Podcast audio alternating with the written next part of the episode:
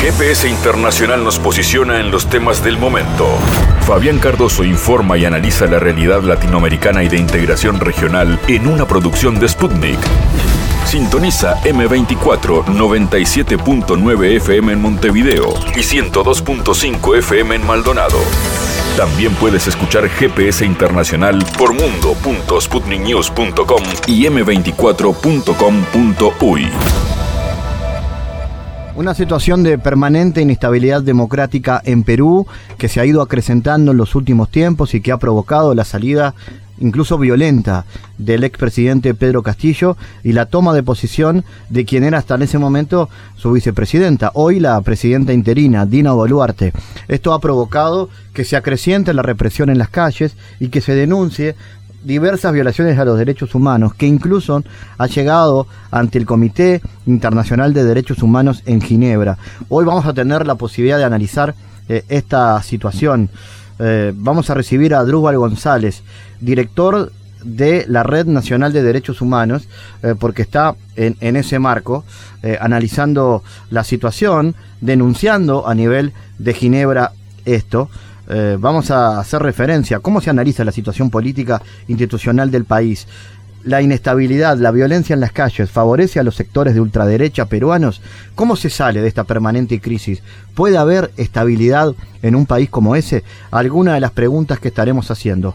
Como siempre con mirada global, geopolítica, porque vamos a recibir a nuestro analista, el historiador italiano Alexandro Pagani.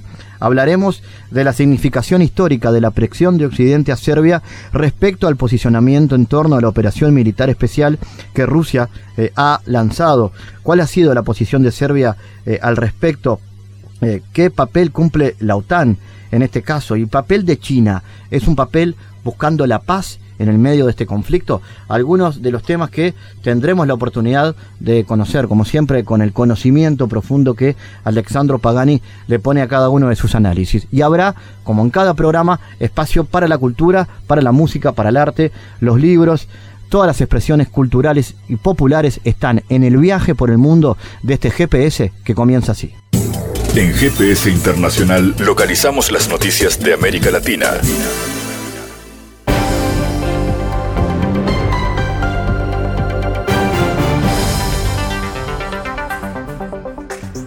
Momento ahora de noticias. La República Popular China continuará colaborando con los planes para modernizar y embellecer la capital de El Salvador, confirmó el alcalde de la ciudad, Mario Durán. Vamos a continuar trabajando sobre todo en el tema del embellecimiento de la ciudad. Ellos tienen algunos proyectos que me han presentado y con gusto los vamos a trabajar, dijo Durán al oficialista diario El Salvador. El edil del Salvador precisó que estos vínculos permitirán también ampliar el alcance de los proyectos para acercar los servicios municipales a los ciudadanos. Durán facilitó al periódico una grabación del nuevo embajador de China, en el cual reitera que su nación está dispuesta a colaborar con el desarrollo del Salvador. Quiero expresar nuestro alto aprecio a la alcaldía por sus grandes trabajos y éxitos en la administración y en la mejora de la capital, que es una tarea complicada y nada fácil, dijo el diplomático, quien entregó la semana pasada sus cartas credenciales al presidente Nayib Bukele. Uno de los objetivos del gobierno colombiano actual es llegar a un acuerdo de paz total con los grupos del crimen organizado y la guerrilla para acabar con la ola de violencia que azota al país latinoamericano desde hace décadas. A cambio de que estas personas renuncian a las armas y sus actividades ilícitas o subversivas, las autoridades colombianas les darían beneficios como penas más bajas, la posibilidad de conservar entre el 3 y el 6% de sus ganancias. Sin embargo, en medios de comunicación han circulado versiones, sin pruebas, de que esa estrategia de conciliación ha sido aprovechada por un par de familiares del presidente colombiano para obtener beneficios propios. Debido a la información que se rumorea en la opinión pública sobre mi hermano Juan Fernando Petro y mi hijo mayor Nicolás Petro, le pido a la Fiscalía General de la Nación adelantar todas las investigaciones necesarias y determinar posibles responsabilidades, respondió Petro en un comunicado publicado en redes sociales. El gobierno de Venezuela rechazó la extensión de una orden de Estados Unidos emitida en 2015 por el expresidente Obama, la cual señala al país como una amenaza inusual, indicó el canciller Iván Gil. El diplomático venezolano aseguró que con esa decisión Washington da continuidad a la política de agresión que se mantiene contra la nación latinoamericana. Desde Venezuela rechazamos la extensión de la orden ejecutiva 13962 del 8 de marzo del 2015, firmada por el presidente de Estados Unidos, la cual da continuidad a la criminal política de agresión en contra de nuestro pueblo a través de la imposición de medidas coercitivas unilaterales, declaró el funcionario en un mensaje en Twitter. Obama plantea sanciones y restricciones de visa para varios altos funcionarios de inteligencia y seguridad venezolanos. De acuerdo con el comunicado de la administración de Nicolás Maduro, consideró que es evidente que ha sido Venezuela el país que ha tenido que enfrentar una multiplicidad de amenazas que vulnera los derechos humanos en todos sus ciudadanos. Por esto, el gobierno señala que la prorrogación de la política errática de la Casa Blanca no hace sino revelar su carácter autoritario, cruel y mentiroso. Los preparativos para conmemorar el 11 de septiembre, los 50 años del golpe de Estado de 1973 en Chile, han derivado en matices sobre el rol de las Fuerzas Armadas. Mientras que para la izquierda es necesario que los militares proporcionen información que tienen en su poder, los legisladores de la derecha aseguran que puede ser humillante para los uniformados. Los preparativos para la conmemoración de los 50 años del golpe de Estado de 1973 en Chile en el gobierno chileno ha abierto una ronda de consultas con partidos políticos para acordar cuáles serán los actos oficiales para conmemorar el golpe contra Salvador Allende el 11 de septiembre. En el camino hacia una conmemoración que honre la democracia y contemple a todos los chilenos, la administración de Gabriel Boric debe sortear un escollo no menor, el papel de las Fuerzas Armadas. La ministra de Interior y Seguridad Pública, Carolina Tojá, hija del asesinado exministro de Interior y Defensa, fue una de las jerarcas de gobierno que puso el tema sobre la mesa, a propósito del actual rol de las Fuerzas Armadas para el control de los incendios en las regiones de la Huracanía y Biobío en el sur y en la custodia de los pasos fronterizos no habilitados en el norte. A tres meses de suceder al expresidente Pedro Castillo, depuesto por el presunto delito de rebelión, la actual presidenta peruana Dina Boluarte recibió el bastón de mando de las Fuerzas Armadas y de la Policía Nacional del Perú, convirtiéndose en la primera mujer en recibir el artefacto que la distingue como jefa suprema de ambos cuerpos del orden. A pesar de que las autoridades del país andino han sido señaladas de violar derechos humanos y reprimir violentamente las protestas desde diciembre pasado, la nueva mandataria de Perú sostuvo que el ejército es un baluarte para la seguridad del pueblo peruano. Ustedes son las instituciones tutelares de la patria, Ustedes representan a la nación peruana. Ustedes son las fuerzas no deliberantes que trabajan por un país más unido, reconciliado, seguro de sí mismo y con esperanza, dijo Dina Boluarte durante su discurso desde el patio de honor del Palacio de Gobierno. La presidenta destacó que las fuerzas del orden son las instituciones de mayor diversidad del territorio, en donde trabajan mujeres y hombres de todas las regiones del país. Por eso aseguró que el ejército y la policía son las principales aliadas del pueblo peruano en la lucha contra los verdaderos enemigos de la patria. Para hablar sobre esta crisis política y sobre todo sus repercusiones a nivel de los derechos humanos, estamos en contacto con Adrúbal González, director de la Red Nacional de Derechos Humanos. Adrúbal, bienvenido a GPS. ¿Cómo analizas la situación política e institucional del Perú y cuáles son las causas de esta inestabilidad política que parece permanente? Eh, bueno, un saludo a toda la audiencia, Fabián, de tu espacio. Gracias por esta este análisis que se está permitiendo porque es un espacio alternativo, cosa que no estamos viendo en la prensa tradicional que quieren eh, cegar y silenciar todo relacionado con el señor Castillo cuando se habla de manera objetiva. Bueno, en el contexto del Perú es importante señalar, nosotros estamos ahorita en Ginebra, en Suiza, en las Naciones Unidas, porque hoy comenzó el examen del Comité de Derechos Humanos al Estado peruano justamente este es un examen periódico, pero eh, resulta que ha ocurrido justamente en medio de esta coyuntura y crisis política y de derechos humanos, donde la sociedad civil ha tenido la oportunidad de expresar lo que viene ocurriendo desde el día 7 de diciembre, cuando ocurrió un golpe parlamentario eh, por parte del Congreso de la República. Eh, en este sentido, eh, nuestra organización hemos hecho un llamado de atención a los expertos independientes para que tomen su mirada sobre lo que está ocurriendo en el Perú. En la democracia se ha quebrantado, no hay un Estado de Derecho, hay, una, hay un gobierno de facto porque se ha violentado el artículo 99 y 100 de la Constitución del debido proceso, se ha violentado el artículo 89 de la ley de, de, reglamento interno del Congreso, donde se establece el procedimiento de vacancia. Eh, en este sentido, me acompaña en, en todas estas actividades que estamos haciendo aquí en la ONU el abogado del presidente eh, Pedro Castillo, el doctor Wilfredo Robles, quien también en, eh, en su visita aquí a Ginebra ha introducido la de, demanda, la denuncia a formar ante el grupo de trabajo sobre detenciones arbitrarias para que ya las Naciones Unidas conozca de manera directa la situación de violación de derechos humanos que se le está cometiendo contra el presidente Pedro Castillo, pero también contra su familia y contra la población civil.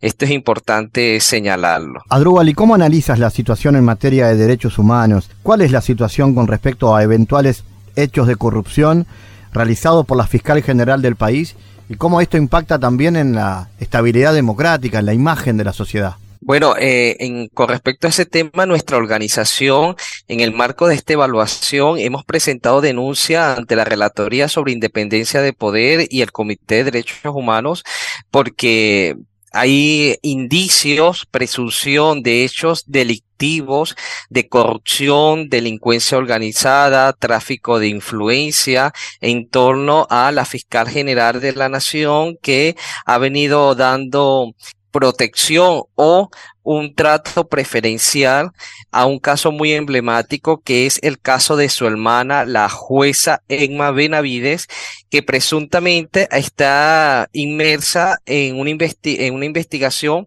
por hechos de corrupción por beneficiar a casos eh, como relacionados con el narcotráfico a cambio de preventas económicas. Este caso ya tenía, ya iba a cumplir dos años en el Ministerio, en el Ministerio Público y una de las cosas que hizo la fiscal general a asumir el cargo fue remover a la fiscal que ya había adelantado las investigaciones y colocar a un fiscal de su confianza. Y lo que hemos visto la semana pasada es que este fiscal solicitó el archivo de la causa porque él considera que no existe elementos de convicción. Y uno de estos elementos es las declaraciones de uno de los narcotraficantes que fueron detenidos en Brasil, donde al parecer detalla que posiblemente hubo como una operación un consentimiento por parte de, en este caso, de la persona que está investigando, la hermana de la fiscal, para ponerlo en libertad. Entonces, estos son elementos muy delicados porque en un país donde está cuestionado ahorita el sistema democrático, no existe independencia de poder y el Congreso está tomando el control de todos los poderes del Estado.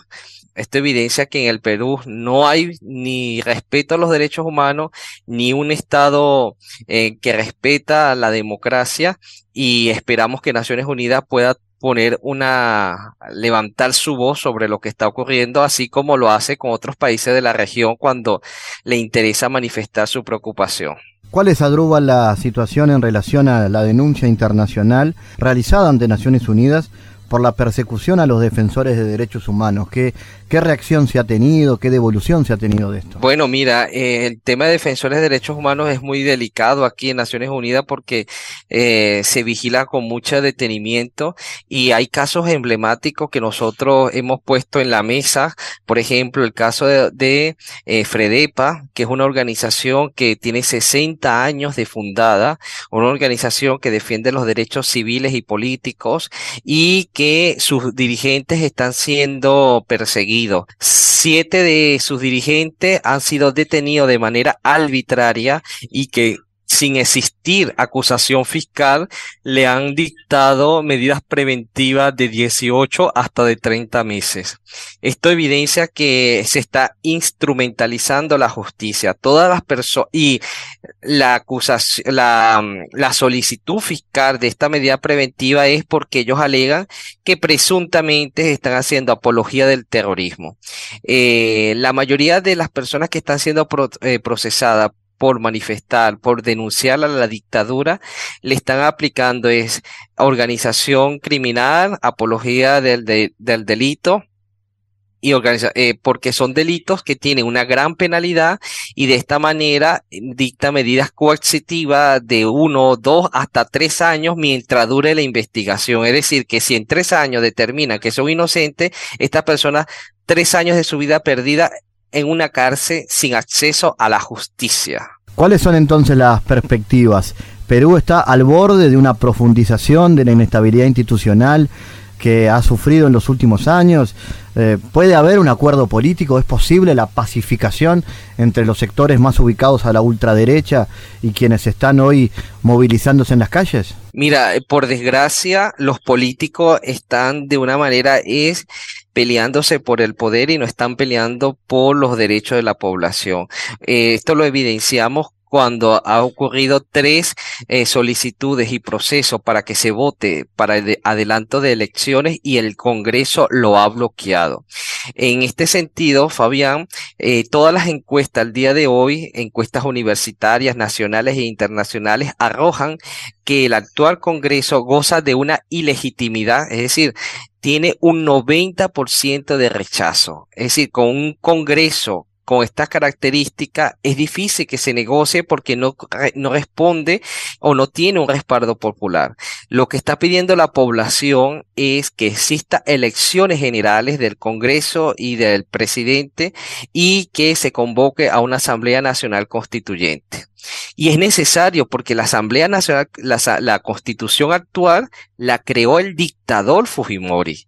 El sistema político y judicial y todo el sistema del Perú este, está acordado y amordado desde 1992 al diseño del señor Fujimori.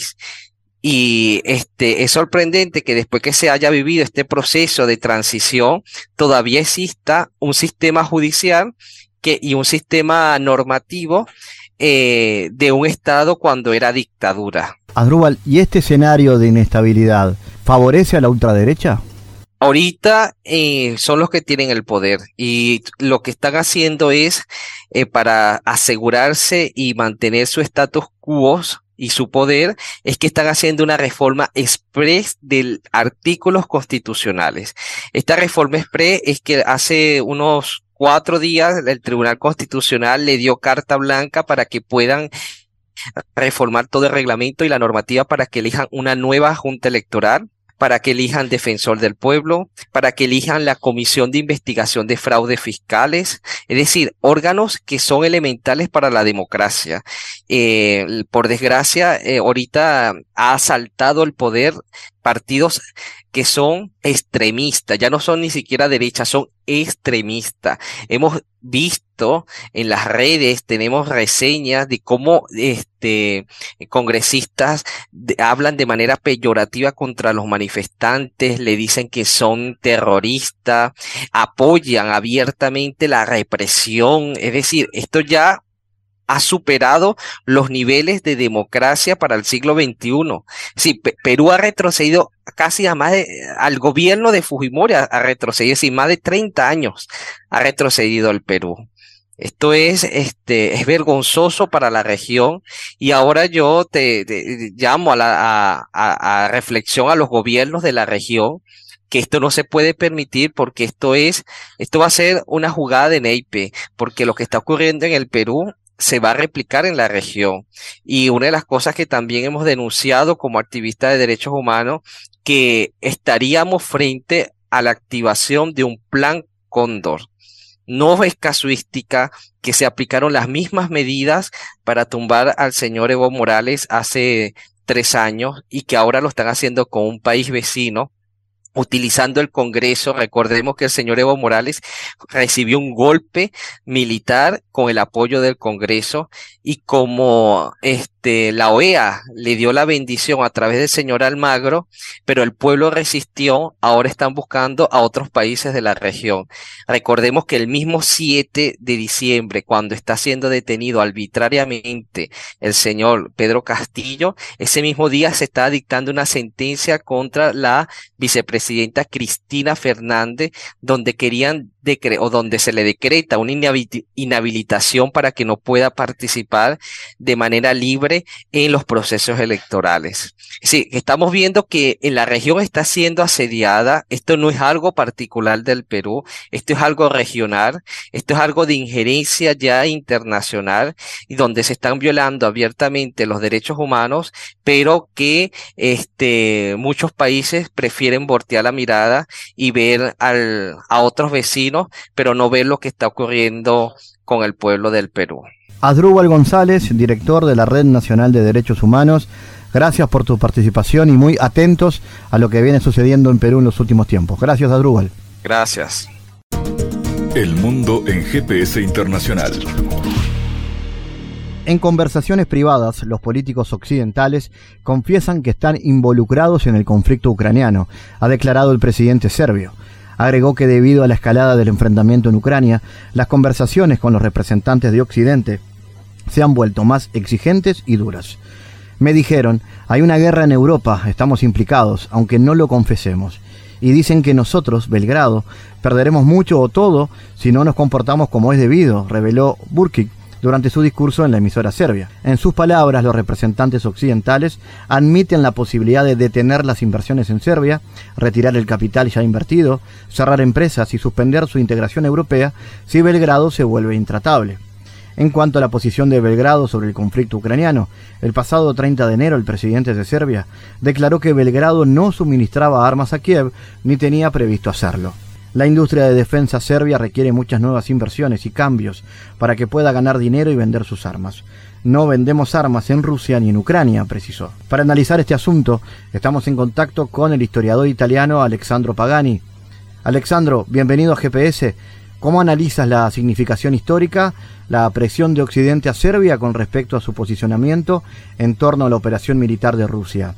¿Y cuál ha sido la posición de Serbia al respecto? Un gusto saludarte, muchas gracias por la invitación. Sí, las provocaciones de la OTAN tienen como objetivo lo de crear un nuevo frente bélico en Europa, exacerbando las tensiones entre Serbia y la República de las Mafias de Kosovo. Serbia se ha vuelto a ser parte de la lista negra de los gobiernos enemigos de Washington. Esto se destaca si sabemos interpretar los ataques mediáticos de la prensa embedded en contra de Belgrado en estas últimas semanas. Hablamos de esa misma guerra mediática que procedió y preparó frente a la opinión pública internacional los bombardeos en contra de Belgrado, ciudad medalla de oro al valor militar en la guerra partisana en contra del nazifascismo y que duró por 56 días al provocar muertos entre civiles y destrucciones de escuelas, universidades, hospitales y puentes por parte de la OTAN. Pero ¿cuál es la supuesta culpa de Serbia?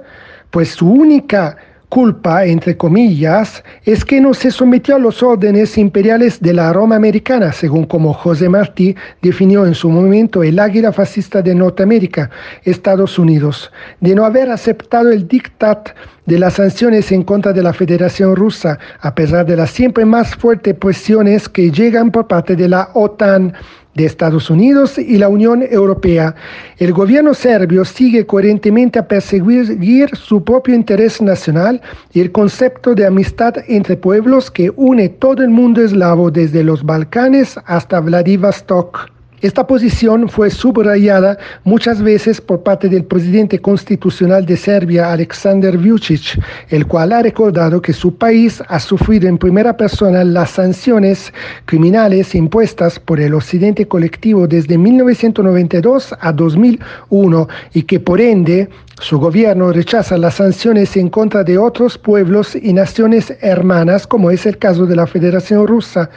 Frente a esta postura digna de un gobierno y una nación soberana, la OTAN decidió utilizar la misma arma de las provocaciones que ya se utilizaron en contra de Rusia y China al utilizar Kosovo como su peón. Hablamos de una región que se autoproclamó independiente cuando la mayoría de la comunidad internacional piensa todo lo contrario y la considera ilegítima.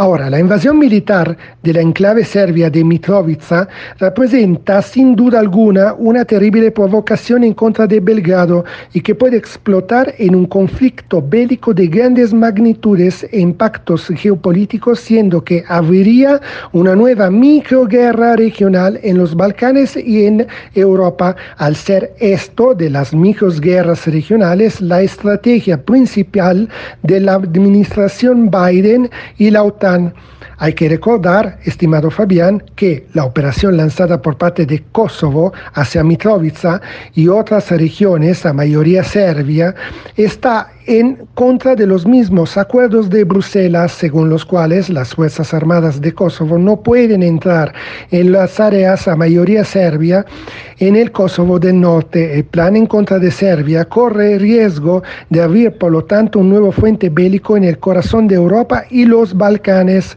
mientras sigue el conflicto en Ucrania. Por cierto, la OTAN, al atacar Serbia, está atacando en realidad a Rusia, siendo Belgrado un aliado histórico de Moscú. Más los graves acontecimientos en Kosovo recuerdan desde cerca lo que ya ha sucedido en Ucrania desde 2014, cuando empezó la persecución y los pogromos en contra de la comunidad ruso parlante en la región del Donbass por parte del gobierno ucronazis de Kiev luego del golpe de Estado filo-occidental conocido como En fin, Fabián, hay que decir que Estados Unidos, la Unión Europea y la OTAN son los responsables principales de la situación actual en Kosovo, ya que Kosovo ni siquiera existiría sin el apoyo militar de la OTAN. ¿Cómo quedará, Alexandro, en la historia este involucramiento tan evidente del occidente colectivo en una avanzada bélica contra Rusia? ¿Y por qué el conflicto en Ucrania es tan importante en la actualidad? Cito, Queremos que Ucrania gane la guerra, todavía pertenece a la familia europea, pero esperamos que encuentre el futuro que necesita en Europa.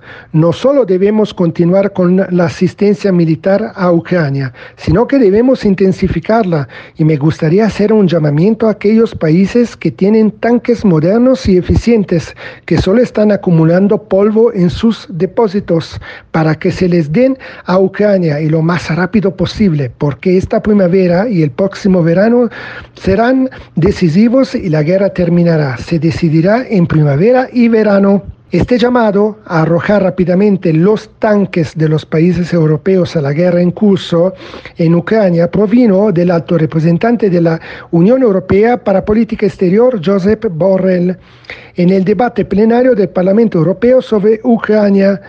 Pasamos demasiado tiempo debatiendo si suministraríamos los famosos tanques Leopard mientras Rusia preparaba su ofensiva, dijo el jefe de política exterior y de seguridad europea. La obsesión beligerante de Borrell debería generar preocupaciones legítimas generalizadas no solo en Europa, sino en todo el mundo. Son precisamente estas personas obsesionadas las que tienen poderes de decisión en sus manos que deberían ser arrebatados cuanto antes. Cito, la realidad sobre el terreno es extremadamente preocupante. En este momento allí hay más de 360 mil soldados rusos, el doble que antes de la guerra. La contraofensiva rusa ha comenzado, aunque a pequeña escala, y por primera vez Ucrania no tiene la ventaja de tener más tropas sobre el terreno, dijo siempre el mismo Borrell. Paralelamente a los delirios belicistas de Borrell, llegaron las aclaratorias declaraciones del secretario de la OTAN, Stoltenberg, sobre la naturaleza y génesis de la guerra en curso.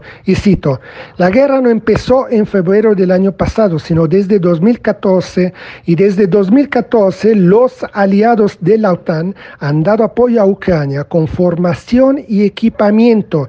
Entonces el ejército ucraniano fue más fuerte en 2022 que en 2014 y eso marcó una gran diferencia cuando Putin atacó al final, la verdad sobre esta guerra que la OTAN ha estado preparando durante años salió claramente de las palabras de Stoltenberg en víspera de la cumbre de dos días de los ministros de defensa de la OTAN, mi estimado Fabián. Stoltenberg luego subrayó que ahora hay una necesidad de armas pesadas en Ucrania Y sí, dijo, el tipo de ayuda ha evolucionado y esto es parte de las consultas que estamos realizando ante los aliados de la OTAN y el grupo de apoyo a Ucrania y continuaremos porque necesitamos asegurarnos de que Ucrania tenga las armas que necesita para que pueda recuperar y liberar territorios y ganar esta guerra.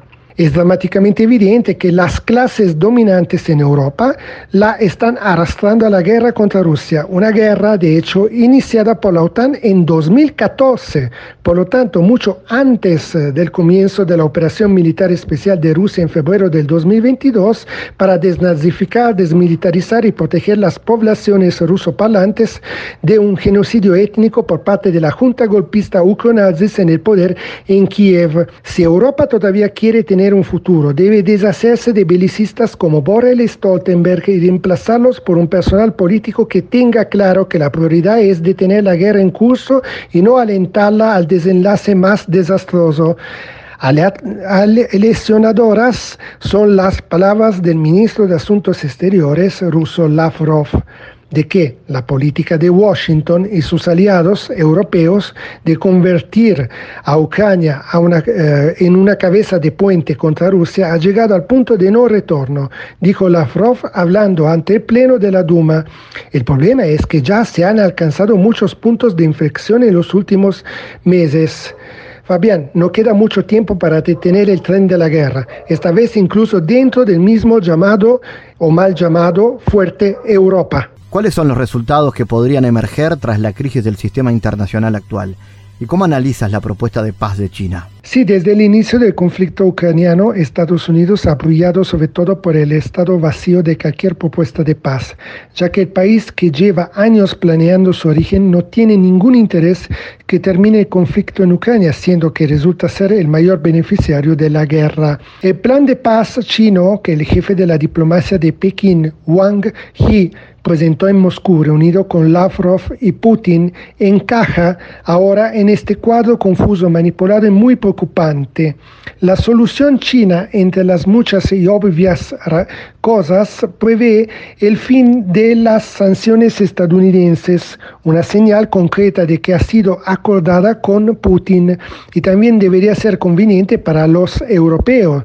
Si atornillados en una espiral de humillante psicosujeción política hacia el amo aliado, tenía al menos una sombra de conciencia de ello. Wang Yi también debió sondear a los gobiernos de Alemania, Francia e Italia en su gira de los últimos uh, días, semanas, los cuales, sin embargo, conscientes de contar algo menos que el clásico dos de copas, probablemente se limitaron a escuchar y luego informar al tío Sam.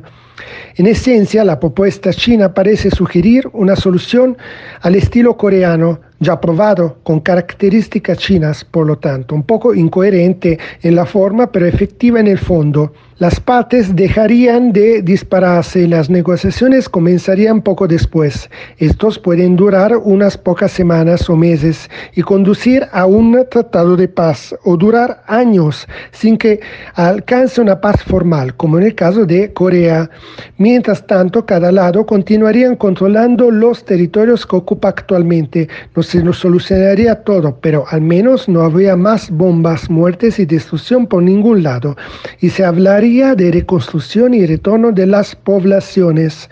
En el futuro, cuando las condiciones políticas lo permitan, se darán pasos hacia adelante, posiblemente, pero no necesariamente, hasta llegar a un verdadero tratado de paz, una vez más modelo Corea.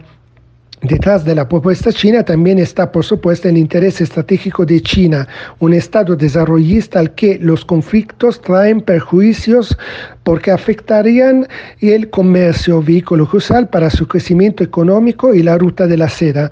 En esta fase histórica, China es una nación de paz, mientras que Estados Unidos es una nación de guerra. Desde que existen, como recordó Jimmy Carter antes de caer en coma, han permanecido en estado de paz solo durante 16 años de 250.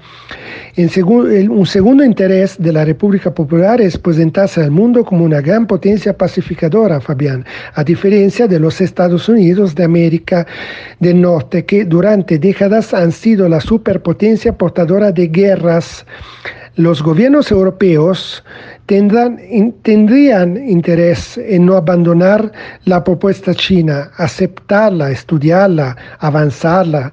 En cambio, permanecerán en silencio a la espera de recibir los, las órdenes estables del maestro de la ferretería.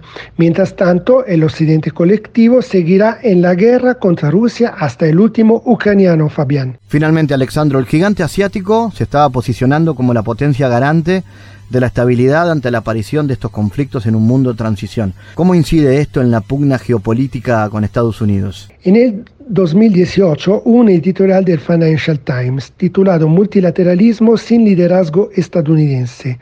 Esto ofrece un interesante balance de los cambios en el orden mundial ante el relativo declive de Estados Unidos. En verdad, Fabián, la idea de surgimiento de un sistema multilateral sin hegemonía estadounidense ya se había planteado en 2005, hace casi 20 años, respecto a las nuevas campañas militares estadounidenses en Medio Oriente, que se destacaron sucesivamente como una dominación sin hegemonía. Las aceleraciones en esta dirección ocurrieron luego con la crisis financiera de 2007-2008 y la pandemia de 2020, mostrando al mundo entero los límites estructurales del llamado neoliberalismo liderado por Estados Unidos. A todos esto recordamos también que la consolidación y defensa del dominio financiero de un pequeño grupo de países, junto con el uso generalizado de la guerra, determinarán por tanto la progresiva pérdida de legitimidad internacional de sus promotores, al menos ante los ojos del resto del mundo, y en consecuencia la erosión del liderazgo estadounidense. Desde la década de 1980 hasta hoy hemos registrado más de 130 crisis financieras involucrando a todos los continentes. Es de este contexto histórico que surge la necesidad de formar el G20 en 1999, inmediatamente después de las crisis asiáticas, tras la súbita liberalización de los movimientos de capital y de transformar el Foro de Estabilidad Financiera en un Consejo de Estabilidad Financiera más amplio en 2009. El nacimiento del G20 representó, en verdad, solo una de las piezas de un rompecabezas de cambios constantes y gradual en la gobernanza económica global. En los últimos años hemos visto nacer la Organización de Cooperación de Shanghai, los BRICS, la Unión Económica Euroasiática, la Iniciativa de la Franca y la Ruta y muchos otros procesos liderados por China y Rusia.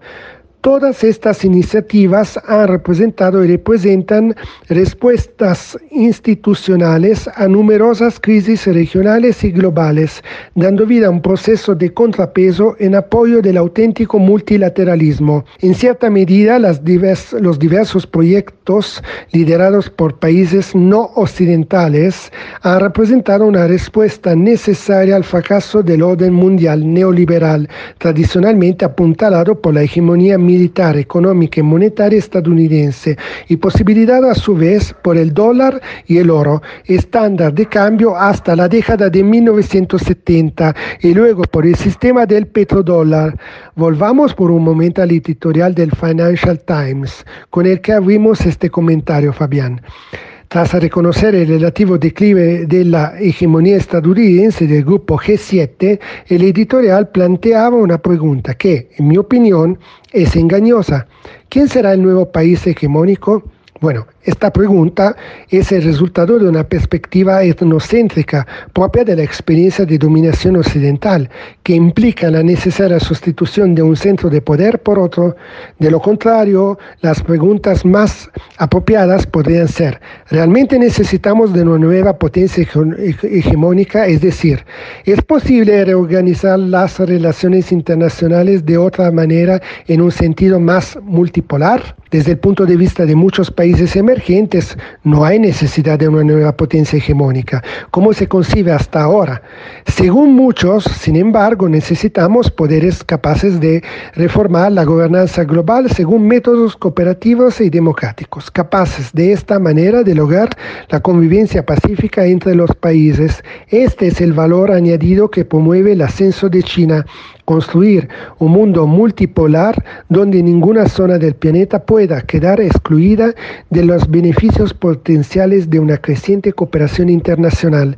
El enfoque de China sobre los asuntos globales se centra en cinco principios derivados del concepto de respeto mutuo, el núcleo de la política exterior de China, no injerencia, no imposición, rechazo al uso de la fuerza, cooperación win-win, igualdad entre países. Esto requiere formas de comunicación y diálogo entre iguales, el rechazo, el enfrentamiento militar, la promoción de alianzas para incrementar el intercambio y el aprendizaje mutuo y finalmente la renuncia de cada país a adherirse a rígidas alianzas de carácter militar. Estas y otras referencias tienen un valor metodológico muy importante, pues son necesarias para superar la mentalidad de la Guerra Fría que aún aqueja gran parte del occidente colectivo. La experiencia china demuestra claramente que el nacionalismo económico no se opone a la cooperación internacional y que es posible equilibrar ambas perspectivas siempre respetando la diversidad y las distintas prioridades nacionales, vinculadas en última instancia a distintas vías de desarrollo. Para que tal enfoque se convierta en patrimonio de la comunidad internacional, sería necesaria una gobernanza institucional más evolucionada, representativa y eficiente, basada en los principios claves antemencionados para gestionar una nueva forma de relaciones internacionales. Desde este punto de vista, mi estimado Fabián, la Federación Rusa coincide con China al construir una comunidad multipolar de destino de la humanidad, expresión que sin duda contiene el mensaje más avanzado que jamás se haya propuesto al mundo en nuestra contemporaneidad. Fabián. Alexandro Pagani, como siempre, gracias por haber estado en GPS. En GPS Internacional navegamos por la sociedad y la cultura.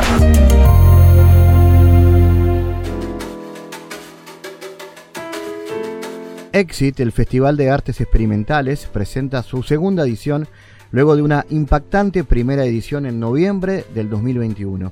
En esta ocasión el festival se va a desarrollar en Montevideo, recorriendo distintas locaciones destacadas de la ciudad y será del 21 al 26 de marzo con una gira, una grilla internacional, destacados artistas de Argentina, Suiza, España, Italia, Alemania y por supuesto artistas locales. Es el primer festival de este tipo en la región, recibiendo propuestas artísticas y vínculos con instituciones y con festivales de la Corona Sur de siete ciudades, desde Santiago de Chile hasta Río de Janeiro. Este será sin duda eh, un encuentro internacional de destaque y que queremos presentar en el bloque cultural, eh, siempre con mirada regional e internacional de este GPS. Vamos a recibir con mucho gusto a Juanita Fernández y a Roberto Maqueda, directores de Exit. Bienvenidos ambos y le doy la palabra, Juanita. ¿Qué significa esta nueva edición de Exit y qué se proponen? Buen día, Fabián. Muchas gracias por el recibimiento y la introducción. Estamos felices, la verdad, y emocionados justamente ahora eh, por, porque es la primera nota que hacemos para esta segunda edición. ¿No me escuchas bien? Ah, ok.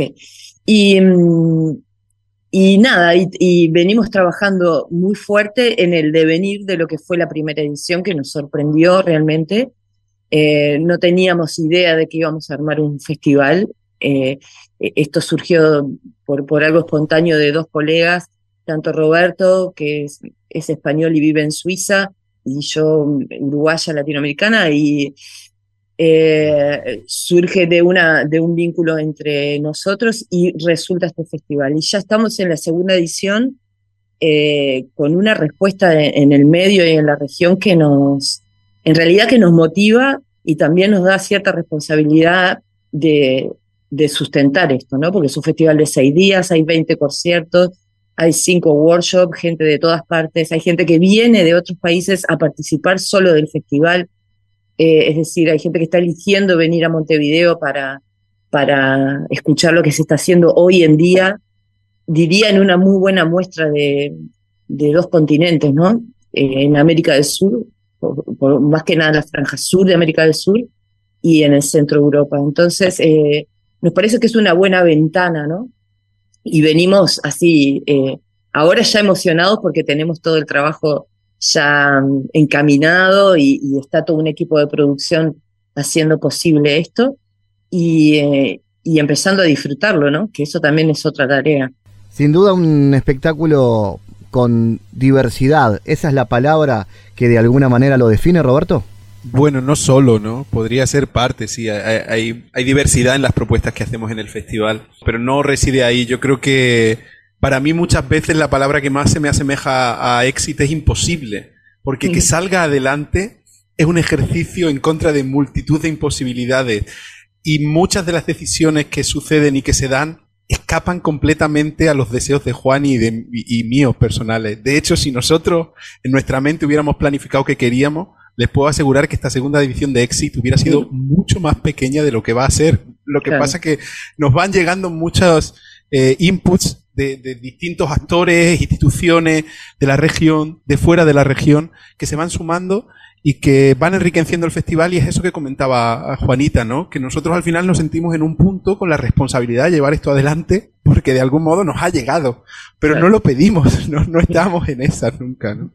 en realidad, también en, respecto a las diversidades, nosotros pusimos el nombre de artes experimentales por también lo que decía Roberto. Nos llegaron propuestas eh, artísticas y estéticas de diversas disciplinas, ¿no? Este año, por ejemplo, integramos cine experimental. Eh, hay un festival que sucede, acontece acá en Uruguay, dirigido por Silvana Camors, que se llama Mientras tanto Cine. Ese festival se une con Exit entonces hay una programación de Mientras tanto Cine que se desarrolla en Exit. Van a haber cosas de Exit que se van a desarrollar en, Mientras tanto Cine. Entonces también no solo es el vínculo con artistas e instituciones, sino otros festivales que también vienen eh, haciendo su camino, donde estamos haciendo colaboraciones. Y eso también es algo importante porque estamos encontrando los medios de poderlo sostener sin morir en el intento, básicamente, y, esa colaboración entre festivales es algo que nos está dando también la apertura a poder arriesgarnos a decir, es un festival de artes experimentales.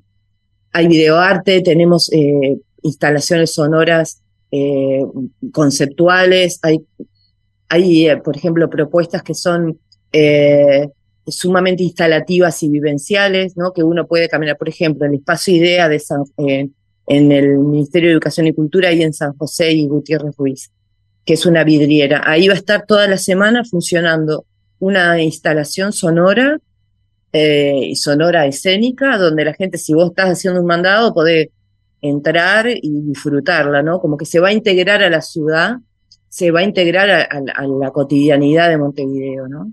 También van a haber algunos otros eventos que van a ser específicamente, por ejemplo, eh, un concierto que se va a dar el viernes 24 eh, de marzo, que va a ser en Usina Modelo, en el ex Mercado Modelo. Ahí vamos a tener una, un ensamble europeo, que es la Waiban, que es un ensamble eh, sumamente novedoso en su formato y en lo que toca, que parece que vos vas a ver una banda de rock que grubee, que grubea, pero en realidad toca cosas que no son tan eh, esperables, vamos a decir, que pueden sorprender.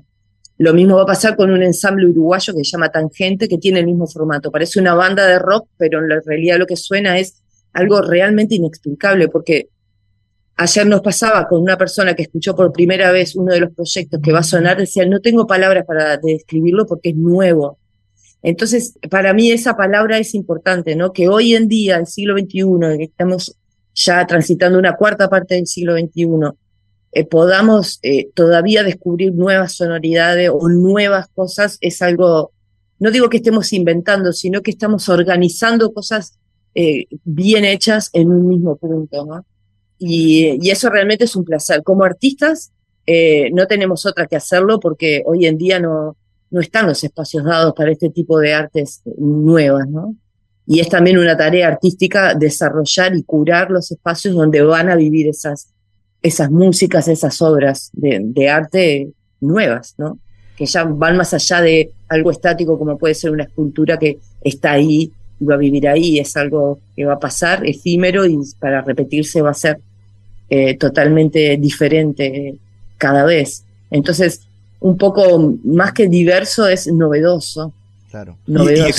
Y, experiencia, ¿no? En, primera persona, ¿no? experienciar, que, en realidad no sé hasta dónde es correcta esta palabra, pero sería un poco eso, eso lo que le ofrecemos al público, ¿no? Experienciar en primera persona distintas eh, formas de arte y de creación que habitualmente no están presentes en la ciudad de Montevideo y que bueno, pues que eso es lo que trata es de ponerlas juntas, de traerlas en una semana, concentrarlas con más de 20 conciertos y con bueno, una de, las de las señas de identidad que, que, podemos seguir manteniendo en esta segunda edición, que, que, veremos cuántas ediciones se puede mantener, ojalá y que muchas, pero que es ofreciendo todas las actividades del festival de manera gratuita, porque creemos que también ahí reside parte de nuestra singularidad, en ofrecer que todo este trabajo enorme, hay un equipo de producción que muchas de las personas seguramente no, no, lo imaginan, pero hay un equipo de producción con más de 20 personas trabajando para que esto sea posible.